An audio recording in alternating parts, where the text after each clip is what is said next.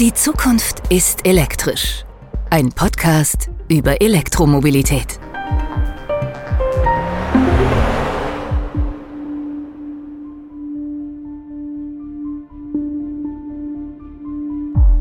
Herzlich willkommen zur ersten Episode dieser Podcast-Serie, in der wir zurück und nach vorne schauen.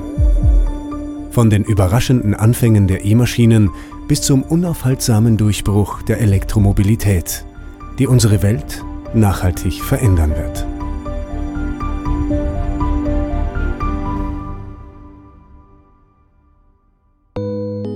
Elektroauto. Fahren mit Strom.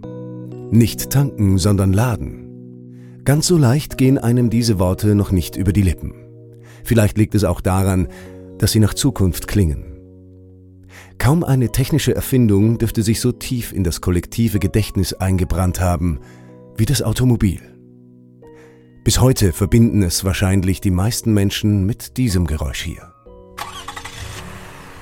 Und die wenigsten damit. Seltsam, denn was in vielen Ohren futuristisch klingen mag, der Sound eines Elektroautos, hat seine Wurzeln in einer längst vergangenen Ära, die fast 200 Jahre zurückliegt. Im Jahr 1820 entdeckt der dänische Physiker Hans Christian Ørsted, dass sich die Kraft von Magneten und die von elektrischem Strom gegenseitig beeinflussen.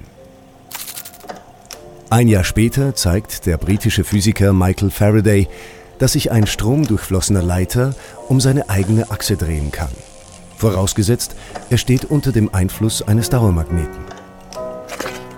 Faradays Prinzip der elektromagnetischen Rotation inspiriert weltweit Forscher und Bastler, die in den 20er und 30er Jahren des 19. Jahrhunderts zeitgleich unterschiedliche Typen von Elektromotoren entwickeln. Das erste Patent wird dem Amerikaner Thomas Davenport im Jahr 1837 erteilt. Zehn Jahre später fahren die ersten elektrischen Schienenfahrzeuge. Um 1880 kommen die ersten Elektroautos in Frankreich und Deutschland. Der Flocken-Elektrowagen zum Beispiel, das weltweit erste vierrädrige Elektrofahrzeug. Oder das elektrische Dreirad von Gustave Trouvé. Dessen öffentliche Probefahrt vor dem Louvre in Paris wird 1881 in einem Bericht der Zeitschrift Physik et Chemie so beschrieben. Das Dreirad hat sich aus eigener Kraft in Bewegung gesetzt und befuhr wiederholt die Rue de Valois in beiden Richtungen mit der Geschwindigkeit eines guten Pferdefuhrwerks. Das Experiment dauerte eineinhalb Stunden und war überzeugend. Die neue Antriebsform sorgt für Euphorie unter Erfindern und Industriellen. Auch bei einem gewissen Werner von Siemens, der im Jahr 1847 im Alter von 30 Jahren folgende Zeilen in einem Brief an seinen Bruder Wilhelm schreibt. An Wilhelm in London, Berlin, den 3. Januar 1847. Meine jetzigen Erfahrungen im Gebiete der Elektromagnete haben mir übrigens die Überzeugung verschafft, dass man Elektromagnete sehr gut als Triebkraft anwenden kann. Bisher hat man es außerordentlich dumm angefangen. Wenn ich mal Muße und Geld habe, will ich mir eine elektromagnetische Droschke bauen, die mich gewiss nicht im Dreck liegen lässt. Genug Geld und Muße für eine elektromagnetische Droschke hat Siemens im Jahr 1905. Da entsteht die elektrische Victoria. So heißt eine Stromkutsche, die vier Fahrgäste 80 Kilometer weit tragen kann. 50 Victorias werden gebaut, umgerechnet zu einem heutigen Preis von ca. 100.000 Euro pro Stück. Um 1900 fahren immer mehr Elektrofahrzeuge durch die Gegend mal mit drei, mal mit vier Rädern. In Europa und in den USA. Heute sagt man, das war die Blütezeit der Elektromobilität. Es gibt zum Beispiel Zahlen über Amerika um 1900, wo etwa 4200 Fahrzeuge produziert wurden und davon waren 1700 Dampffahrzeuge, 1600 Elektrofahrzeuge und nur 900 hatten einen Verbrennungsmotor. Das ist Rainer Schiporeit vom Deutschen Technikmuseum in Berlin. Ich bin hier im Haus Leiter der Abteilung Sammlung. Zu seiner Sammlung gehört auch ein in Berlin in Serie produziertes Elektroauto, das in den 1920er Jahren bis nach Japan exportiert wurde. Dazu kommen wir gleich nochmal. Fakt ist, der heutige Trend rund um das Elektroauto ist in Wirklichkeit eine Renaissance. Um 1900 fahren allein in den USA über 30.000 Elektrofahrzeuge. Bis in die 30er Jahre arbeiten weltweit über 500 Hersteller an Automobilen mit Elektroantrieb. Interessant ist, dass in der Geschichte so ein bisschen vergessen worden ist, dass zu Beginn der Automobilität, also seit den 1880er Jahren, wenn man jetzt mal von den angetriebenen Fahrzeugen spricht, ja eine starke Auseinandersetzung zwischen verschiedenen Technologien stattgefunden hat. Es gab Automobile mit Dampfantrieb, damals noch gängig Dampfmaschinen in allen Bereichen der Wirtschaft. Es gab Elektrofahrzeuge und es gab Fahrzeuge mit Verbrennungsmotor, Gasmotoren. Und das Rennen war da offen. Das lässt sich auch sehr schön belegen an den Geschwindigkeitsrekorden, die sich die Firmen damals gegenseitig abjagten. Das war wie heute auch Werbekampagne. Wir haben dieses und jenes Rennen gewonnen oder wir haben den Geschwindigkeitsrekord verbessert. Und da lagen zwischendurch äh, die verschiedenen Technologien immer mal wieder vorne. Es gab ein Fahrzeug, das als erstes 80 gefahren ist, ein französisches Elektroauto, Largement Content hieß es, hat zum ersten Mal die 100 geknackt und zwischendurch gab es dann auch mal Autos mit Verbrennungsmotor, die vorne lagen. La Jamais Contente, die nie Zufriedene. Das strombetriebene Rennauto erinnert an einen Torpedo auf Rädern. So wird es auch beschrieben, als es am 29. April 1899 mit 105 Kilometern pro Stunde und damit so schnell wie kein Fahrzeug zuvor über eine Rennstrecke bei Paris rast. Die Zukunft, das ist vielen Experten zu dieser Zeit klar, gehört dem Elektrowagen. 1897 beispielsweise prognostiziert Adolf Klose vom Mitteleuropäischen Motorwagenverein Folgendes. Die glatten Asphaltflächen der großen Städte werden mit durch Sammlerelektrizität betriebenen Wagen belebt sein.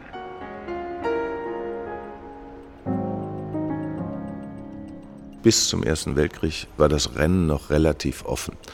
Das Problem war bei den Elektrofahrzeugen kleine Reichweite. Das Problem bei den Verbrennungsmotoren war die technischen Schwierigkeiten. Wie kriegt man das Ding überhaupt an?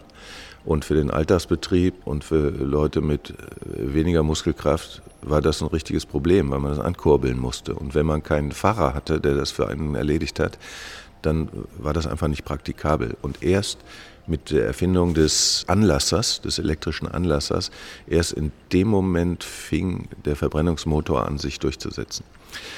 Das heißt aber nicht, dass die anderen Technologien damit gestorben wären, sondern es gab einige Bereiche, in denen das Elektrofahrzeug äh, sich tatsächlich durchsetzte und auch lange Zeit in Betrieb blieb, also etwa Flottenbetrieb.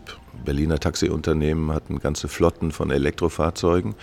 Es gab einen Betriebshof, die Fahrzeuge kamen dahin, leere Batterie raus, neue Batterie rein. Und in solchem Flottenbetrieb und im Stadtbetrieb funktioniert es wunderbar. Und äh, wie wir sehen, wird genau das jetzt wieder aufgegriffen. Aber es gab es eben auch schon um die vorletzte Jahrhundertwende. Und das Gleiche gilt für Auslieferungen. Die Post hatte in den 30er Jahren in Deutschland 5000 Elektroauslieferungsfahrzeuge, die zum Teil bis in die 60er Jahre im Betrieb blieben. Wir haben auch zwei solcher Beispiele in unserer Sammlung. Also Elektroantrieb war nie tot, aber er kommt in der Geschichte kaum vor. Als zum 100-jährigen Jubiläum des Automobils der große Geschichtsband über die Automobilgeschichte rauskam, sucht man da vergeblich nach Elektroantrieb. Vielleicht liegt es auch daran, dass viele der ersten strombetriebenen Fahrzeuge aus heutiger Sicht wie Spielzeugautos wirken. So wie der Slabi Behringer Elektrowagen aus dem Jahr 1921. Auffällig ist sein oben zum Einstieg offener Kunststoffkorpus in der Größe einer Badewanne. Wer schon mal ein Seifenkistenrennen gesehen hat, der wird beim Anblick des Slabi Behringer sicher etwas schmunzeln. Die Assoziation Seifenkiste ist vielleicht nicht ganz so schlecht. Also es handelt sich hierbei um ein Kleinfahrzeug für eine Person mit vier im Grunde genommen Fahrradrädern mit einfacher Technik. Das gab es also als Einsitzer, so wie er hier bei uns zu sehen ist, mit einem unter dem Sitz befindlichen kleinen Elektromotor, etwa ein halbes PS aber das gibt es auch mit in anderen Varianten mit einem Anhänger, mit einem zusätzlichen Sitz. Es gab eine Tandem-Version, wo zwei Leute hintereinander sitzen konnten. Es gab dann später auch eine Version, wo zwei Leute nebeneinander sitzen konnten. Aber alles nach dem gleichen Prinzip gebaut, selbsttragende Holzkarosserie, an denen dann die restlichen Komponenten angebaut wurden. 25 km/h schafft das Fahrzeug auf gerader Strecke. Inklusive Batterien wiegt es gerade mal 180 Kilogramm. Das Konzept kommt an. In den frühen 20er Jahren sogar in Fernost. Aus irgendeinem Grund gab es eine starke Verbindung nach Japan. Da sind also mal 1000 Fahrzeuge bestellt worden. Die sind da auch bei verschiedenen Behörden in Betrieb gewesen. Japan ist der Hauptabsatzmarkt für Slabi Beringer. Für den internationalen Handel wird sogar ein japanisches Partnerunternehmen gegründet. The Japan and German Electric Cycle Car Company. Also es wurde vertrieben und eine Zahl, die zu finden ist, dass etwa 2500 Exemplare davon insgesamt produziert worden sind. In den Wirren der Wirtschaftskrise in 20er Jahren ist die Firma aber dann nicht mehr überlebensfähig gewesen. Das endgültige Aus für Slabi Beringer kommt am 1. September 1923. Ein riesiges Erdbeben erschüttert Japan, bei dem mehr als 140.000 Menschen sterben. Die Hafenstadt Yokohama und große Teile von Tokio werden zerstört. Darunter auch eine Lieferung der Slabi Beringer Elektrowagen. Das Geschäft mit Japan bricht weg und die Firma geht pleite. Wie vom Erdboden verschluckt. Wenn auch nicht so dramatisch, so teilen doch die meisten Elektrowagen ein ähnliches Schicksal. Immer mehr Firmen stellen den Betrieb ein. Denn in der Masse setzt sich der Verbrennungsmotor durch, der seinen Reichweitenvorteil ausspielen kann.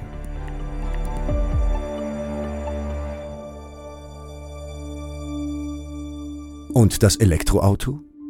Die Entwicklung wird fast vergessen. Die Technik fristet ein Nischendasein. Trotzdem wird ihr immer wieder ein Durchbruch vorausgesagt. Bis heute. Wir reden da seit Ewigkeiten drüber, aber es kommt nur sehr langsam in Gange, das Ganze. Obwohl der Elektroantrieb für ein Fahrzeug eigentlich perfekt ist, weil die Charakteristik ist, dass die geballte Power in dem Moment am größten ist, wo man den Motor sozusagen in Betrieb nimmt und startet und das Gaspedal drückt.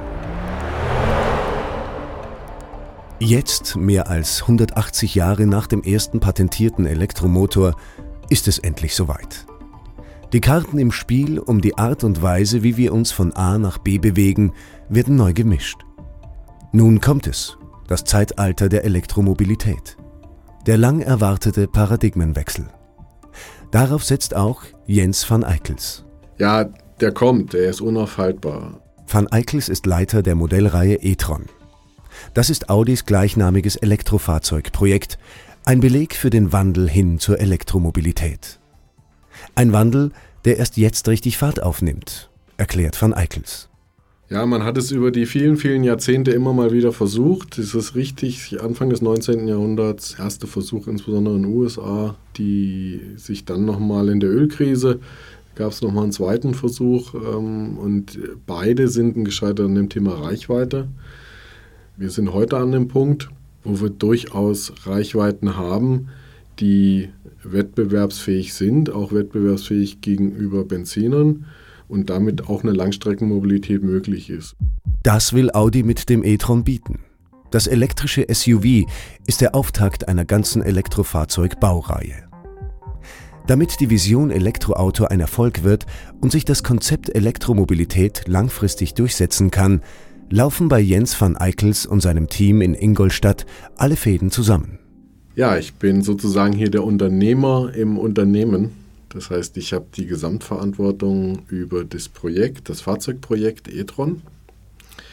und bin damit verantwortlich natürlich aus unternehmerischer Sicht äh, zum einen für die Wirtschaftlichkeit, aber eben auch für die Termintreue und auch für die Inhalte letztendlich des Fahrzeugs, damit dieses wettbewerbsfähig ist, unsere Kunden begeistert und an der Stelle wirklich diese Begeisterung dann auch dazu führt, dass das Fahrzeug gekauft wird. Bis es soweit ist, dass ein Auto auf dem Markt erscheinen kann, ist viel Arbeit notwendig. Besonders dann, wenn es um eine komplett neue Fahrzeuggeneration geht, die nicht weniger als ein neues Zeitalter der Mobilität einläuten wird.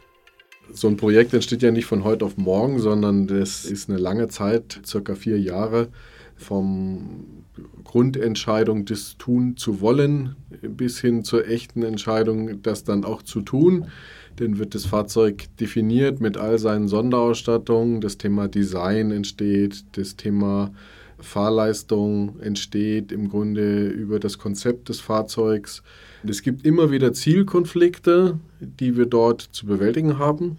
Und meine Aufgabe letztendlich ist es, in dem gesamten Team diese Zielkonflikte zu identifizieren und sie dann auch äh, zu lösen, sodass wir dann einhellig zum Lösungspfad kommen, um dieses dann auch in Realität umzusetzen. Mhm. Dazu bedarf es ganz vieler Kollegen letztendlich, die dort äh, mit dran arbeiten, sei es die technische Entwicklung natürlich allen voran, aber auch die Kollegen der Produktion, die Kollegen der Beschaffung, die Kollegen der Qualitätssicherung, als auch die Kollegen des Vertriebes, die dort natürlich auch die Kundenanforderungen mit einspeisen und aber auch die Kollegen der Finanz, die darauf achten, dass wir hier nicht übers Ziel hinausschießen. Der Bereich Elektromobilität wird das nächste große Ding. Davon ist Jens van Eickels überzeugt. So richtig bewusst wurde ihm das vor knapp zehn Jahren, als sein Nachbar eines Tages bei ihm klingelte und sagte, Jens, du musst mal runterkommen, ich habe dir was mitgebracht.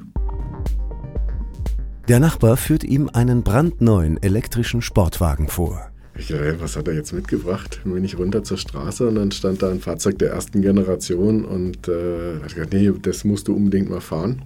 Und dann bin ich das eben auch gefahren und, und war total geflasht von dem Potenzial der Technik, letztendlich von der Beschleunigung, aber auch eben von der Geräuschkulisse, die eben kaum da war. Und dann hatte ich auch beim Bremsen auf eine rote Ampel auf einmal so das Gefühl, es ist ja super, dass du hier diese Energie einfach wieder zurückgewinnst. Und das hat mir dann so ein reines Gewissen gemacht.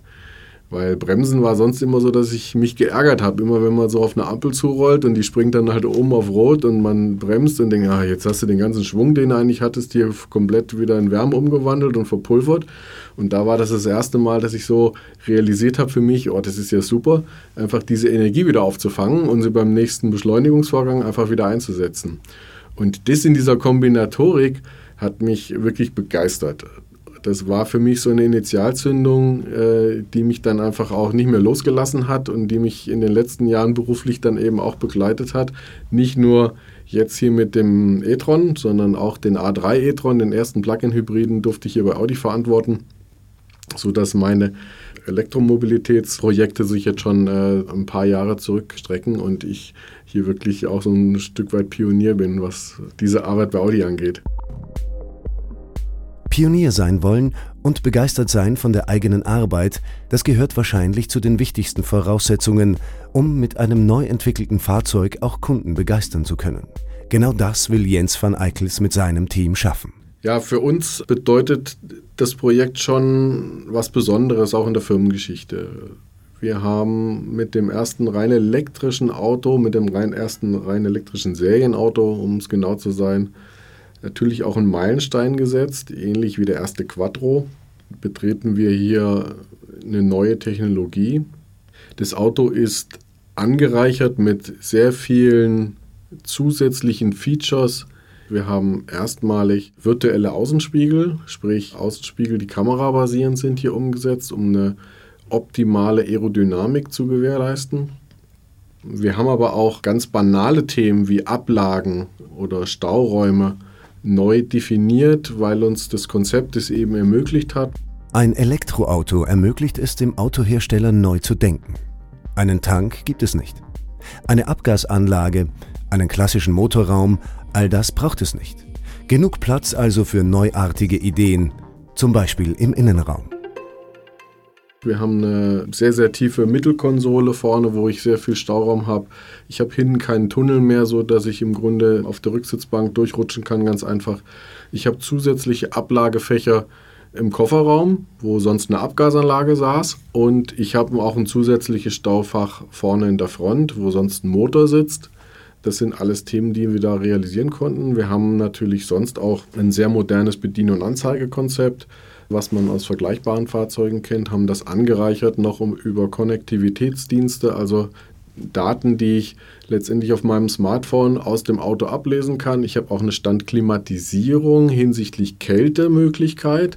Das heißt, ich kann tatsächlich die Klimaanlage aus dem Schwimmbad raus bedienen und sage, hier in Viertelstunde will ich losfahren, das Auto steht in praller Sonne und bitte kühl doch schon mal runter, sodass ich mich nicht gleich hier auf dem Sitz verbrenne oder am Lenkrad und dass ich dann einen sehr angenehmen vortemperierten Innenraum vorfinde.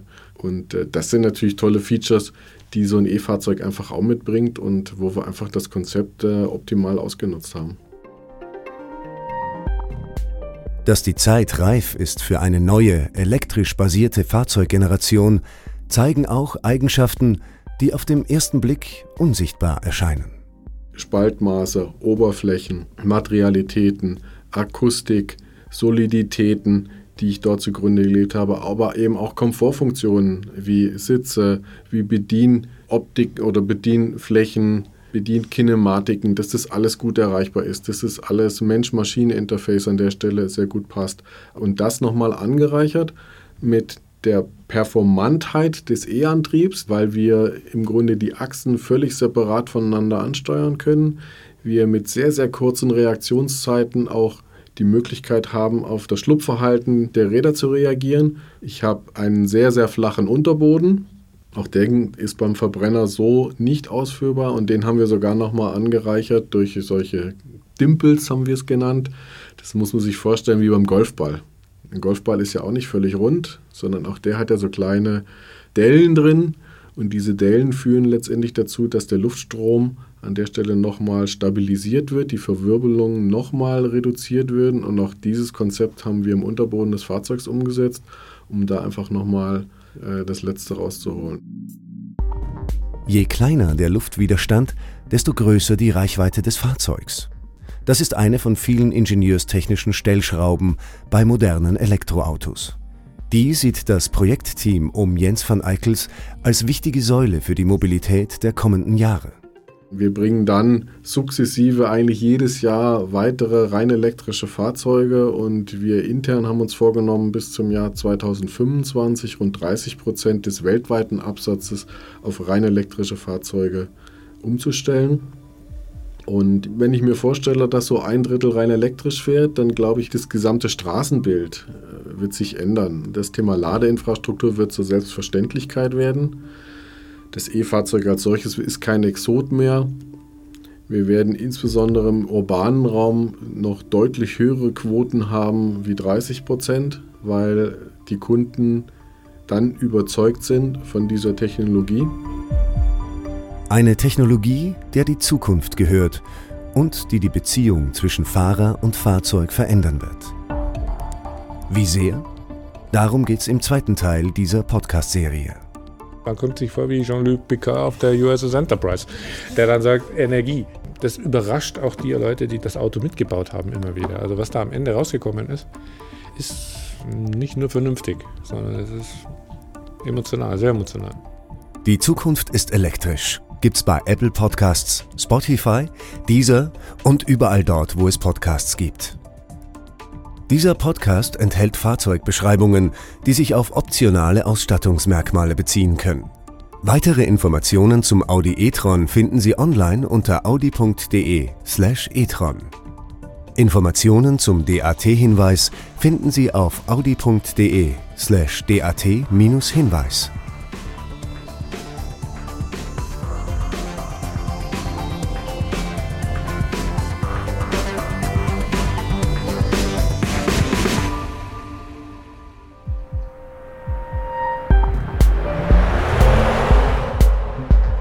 Zukunft ist elektrisch. Ein Podcast über Elektromobilität.